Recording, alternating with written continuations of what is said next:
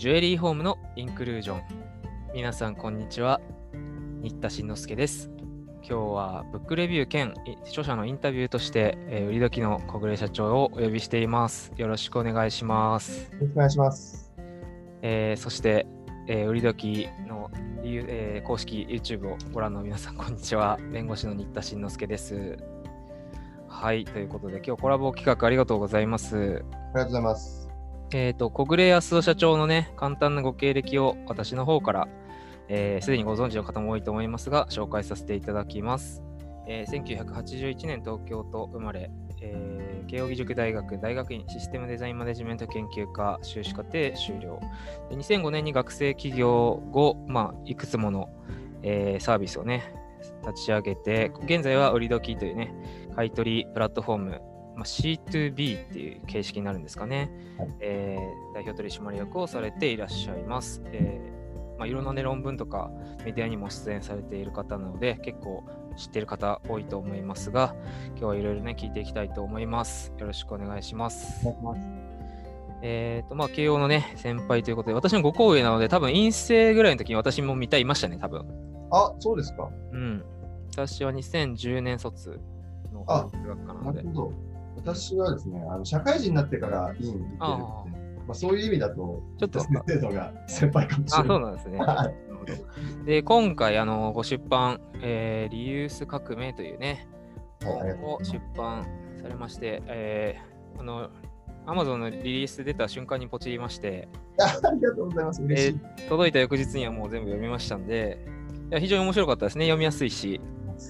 もう一言で言うと、まあ、リユース、日本におけるリユースビジネスの、まあ、まとめっていうか、教科書みたいな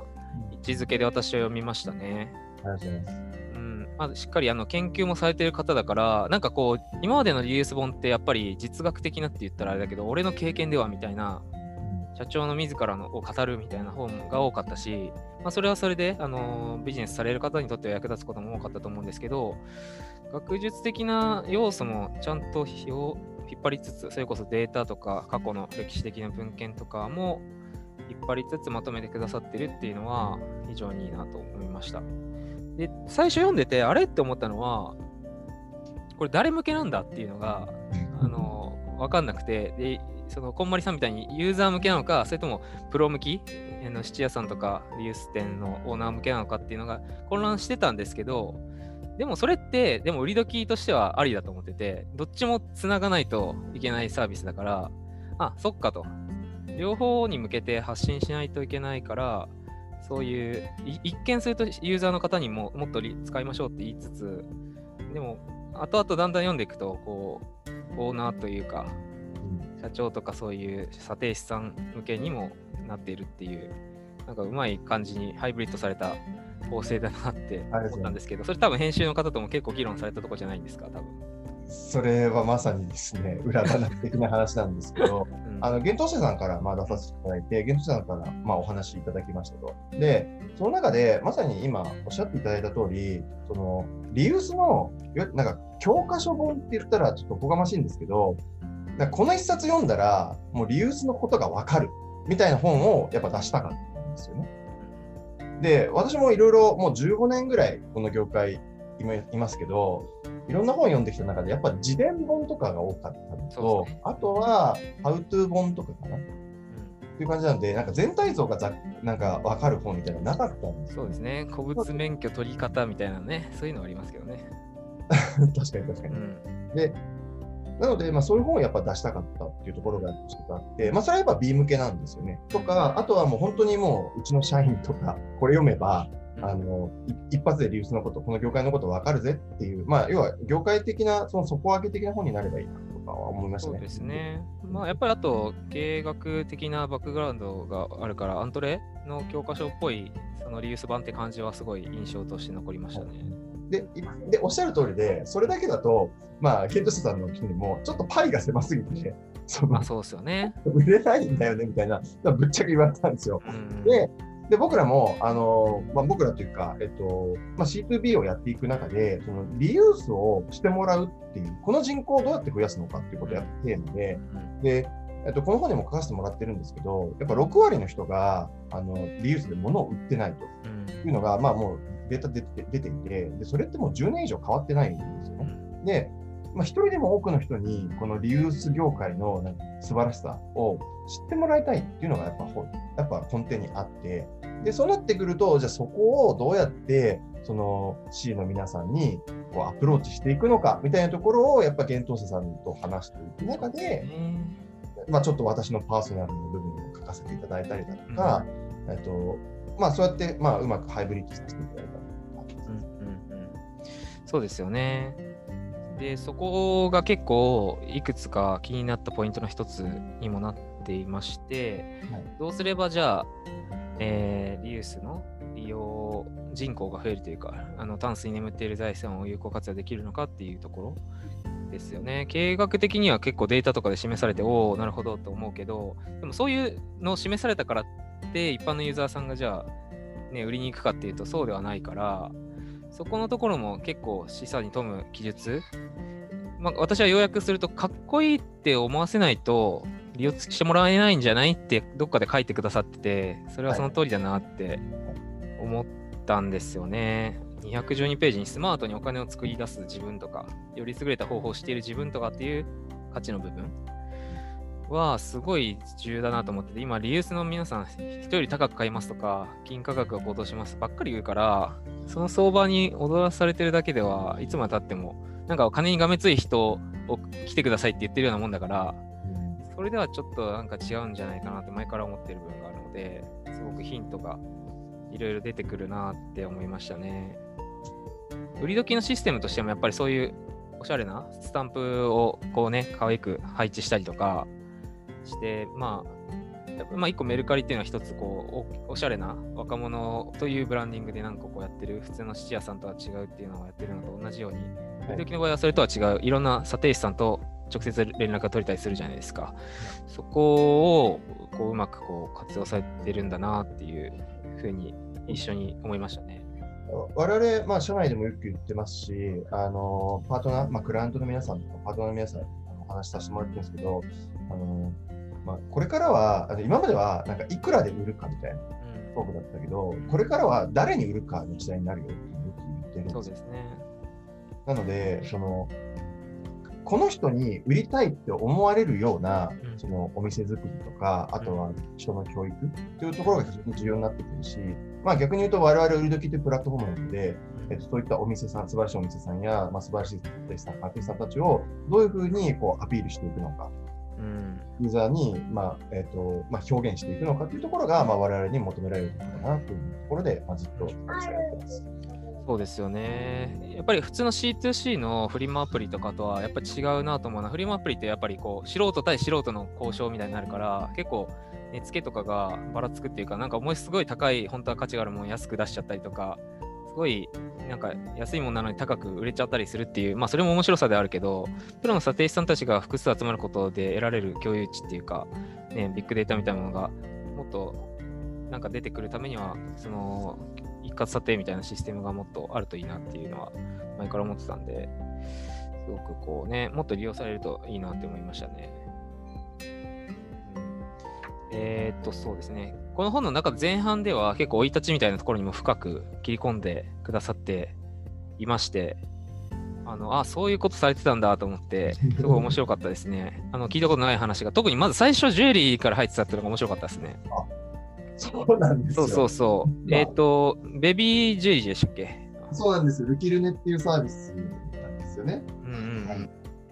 はい、これは実はでも、今でもちょいちょいね、そういうのもやるブランドとかがあるような、なんていうの、ジャンルっていうか、その出産に絡めて記念としてジュエリーをするっていうところで、でもまあ失敗理由もちゃんと書いてあって面白かったですね。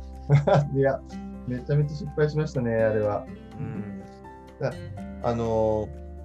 そう生まれた子供生まれたばっかの子供のね指のサイズを測ってそれを指輪にして、まあ、将来的に、まあ、あのアクセサリーにしてくるみたいな、まあ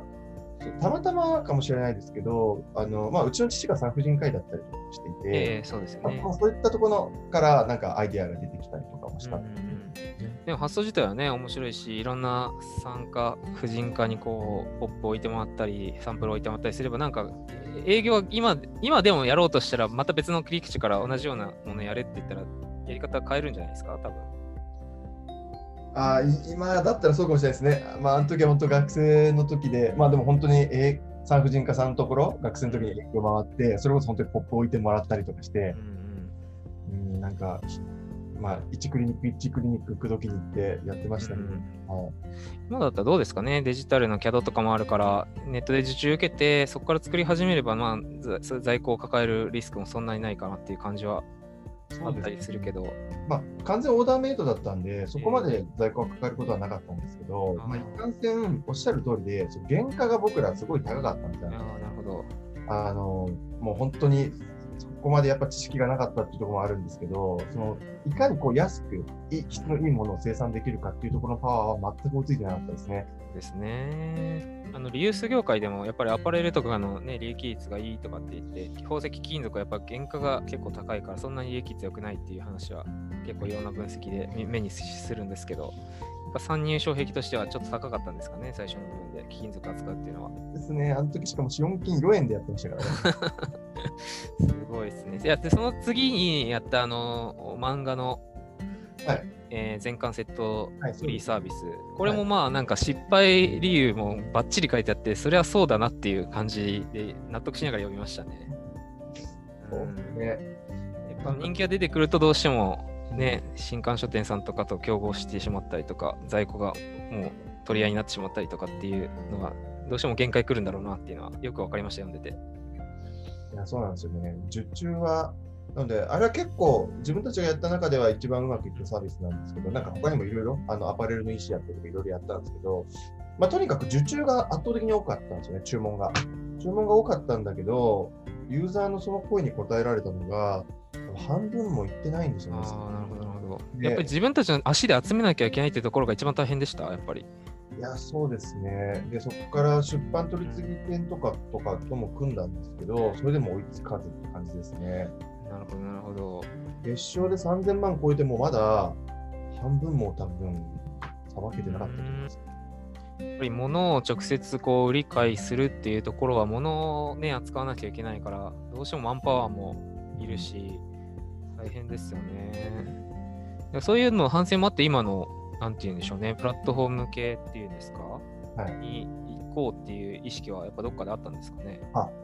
そうですねその時のやっぱりまあちょっと軽く本にも書かせてもらってますけどとにかく在庫を集めるのが大変だったんですよ。そうなんでしょうね。うん、でま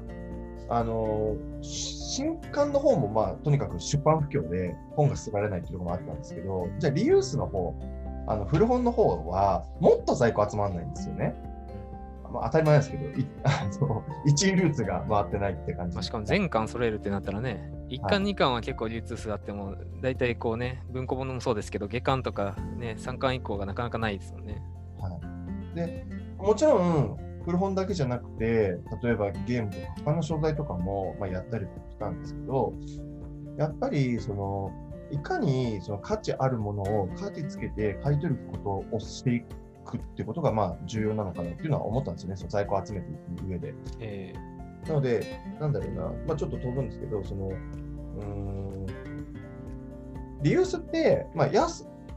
結構質のいい人気のあるものが安く買えるわけじゃないですか。はい、あユーザーからすれば。うん、なので、そういったいい商品をどれだけ集められるのかっていうところが、まあ、流通業者の、まあ、肝になってくるわけですよね。うん、でここがすごい我々も苦労して、で、じゃあなんかどういう広告手段があるんだろうと思ったときに、我々がやったのは、えっと、アフィリエイトとリストと、あとはテレビ CM もやりましたと。で、それ以外がですね、ネットでやってる商売なのに、それ以外がないんですよ。うん、媒体が。例えば、じゃあ飲食店行くって言ったら食べログとかグルナビ見るわけじゃないですか。うん、ななんで流出は買い取りが命なのに、その買い取りに特化したそのプラなんだろう、その広告媒体というか、プラットフォーム、メディアがないんだろうって、我々お金いくらでもその時は払いたかったんで、テレビ CM 行ってたぐらいだったので、でもどこにもなかったんで、で、なんか各社さん、なんかどっかないないですかって聞き回ったりとか、作る予定ないですか？とか聞き回ったんですけど、まあ、なかなかこう立ち上がっていかなそうだったので、じゃあもう自分たちで作ろうというところで立ち上げたのが、まあ、売り時とサービス。なるほど、なるほど。そうなんですね。あの、会員登録してやってみたんですよ。これ読んでてカフェで。あこれどんななんだろうと興味持って登録して、その時持ってたものをね、ジュエリーですけど、出品したらちゃんと値段つけてくれました。よかったですっていうのもあるんですけど、はい。で、まあ、なんて言うんでしょうね、と遠方の買取店さんとかね、質店さんとかの方が直接メッセージくれたりするから、あのいいですよね。あの今までだと自分の近くっていうか、行ける範囲の中で、まあ、まあ、言ったら Google の星見ていくとかっていう人が多いと思うんですけど、まあ、今はね、古物営業法の改正もあって、遠隔の取引もちゃんとルールにのっとってやれば、物を送ったりしてできるから、それで結構選択の幅が広がるし、なんて言うんでしょうね、本当にマニアックなもの、普通のなんか家の近所の買い取り店では買い取ってもらえないマニアックな骨董系でも、全国行ったらそれがめっちゃ欲しいっていう専門のお店もあるかもしれないから、選択肢がすごい広がるんだなっていうのはすごく実感しましたね。はい。で、あとはそうですね、あの、いろんな新しい取り組み、コラボ企画とかも後半の第10章とかではい紹介されてて、あやっぱフットワーク、さすが軽いなっていうふうに思いましたね。例えば、あの、学生マンションのコラボの3月ぐらいに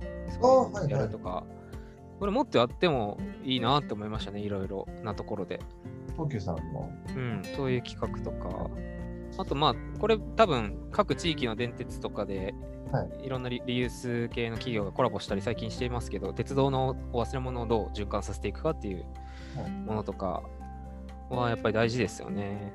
やっぱりそもそも、やっぱり最初の話に戻りますけど、リユースってめちゃくちゃエコで SDGs に、そもそも本来はそこにめっちゃコミットしてる産業のはずなのに、なんかリユース産業のイメージって、なんか1円でもどこより高く買いますみたいな、ちょっとうさんくさいイメージっていうか、まあ、古代広告打ちすぎたせいだと僕は思うんですけど、そっちじゃないところの価値をもっと模索していかないと、みんながかっこいいと思えないんじゃないかなって思っているので、そういうおしゃれでスマートな取り組みをどんどんやって、社会的に貢献してるんだっていう意識を末端のスタッフまで持てるような、そんな施策をね、リユース事業者さんが持ってやっていくのがいいなって、やっぱりこの本を読んだ後に強く思いました。あ、嬉しいです。ありがとううございます。ん。感じでね。まあ、あと、ま、末尾の11章のおまけでね、各重鎮たちの、えー、なんて言うんでしょう、ケースメソッド的な、はい。えーっと、インタビュー企画みたいなのもおまけで載っていて、このり売り時以外のね、ビジネスでどんなのが成功してるんだっていうのも勉強できたりするような、ちょっと詰め詰めなね、美味しいパッケージになっていますのでね、えー興味ある方、ぜひ、えー買ってみてください。幻冬舎から2020年12月に発売されました、リユース革命、使わないものは今すぐ売りなさいという本になります。えー、ここで最後になんか読者ないしはリスナーの方とかに、えーメッセージとございましたら、一言いただけますか？えっと、今、まあ、この本にも書かせてもらってるんですけど、今、日本には37兆円眠ってるって言われうんてるんですね。で、携帯だけでも2兆円眠ってるって言われるんですよ。で、携帯って言われると急に身近になるじゃないですか。そうですね。確かに使わなくなった携帯ね。うんそうなんですよね。家に多分使わなくなったスマホとかガラケーとか持ってらっしゃる方、たくさんいらっしゃると思うんですよね。で、この、あの、この回を、まあ、聞いていただいている方の10人に1人がですよ。世の中の10人に1人が売れば、日本は2000億円も活性化するんですよ。リユース品を使わないものを全員が10人に1人が売れば、全部で37兆円なんで3.7兆円も日本が経済が活性化するんですよ。だけど、ほとんどの人が物を売ってないわけですよね。なので、少しでもですね、興味を持っていただいた方いらっしゃいましたら、ぜひですね、この年末お掃除して、いらないものが出てきたら、ぜひ売っていただければと思います。はい。ありがとうございました。えー今日ゲストにお呼びしましたのは、売り時株式会社代表取締役の小暮康夫社長でした。どうもありがとうございました。ありがとうございました。